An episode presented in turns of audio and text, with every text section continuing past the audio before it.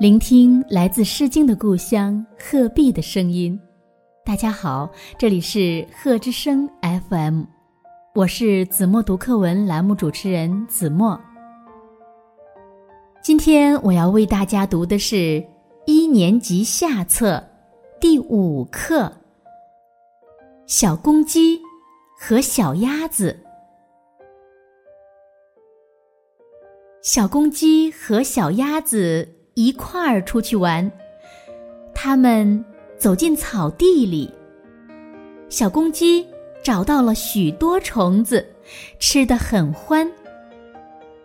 小鸭子捉不到虫子，急得直哭。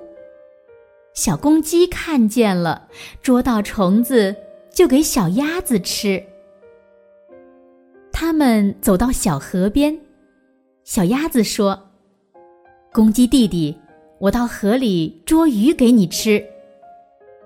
小公鸡说：“我也去。”小鸭子说：“不行，不行，你不会游泳，会淹死的。”小公鸡不信，偷偷的跟在小鸭子后面也下了水。小鸭子正在水里捉鱼。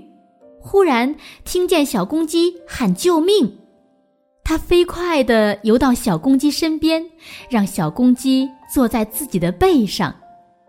小公鸡上了岸，笑着对小鸭子说：“鸭子哥哥，谢谢你，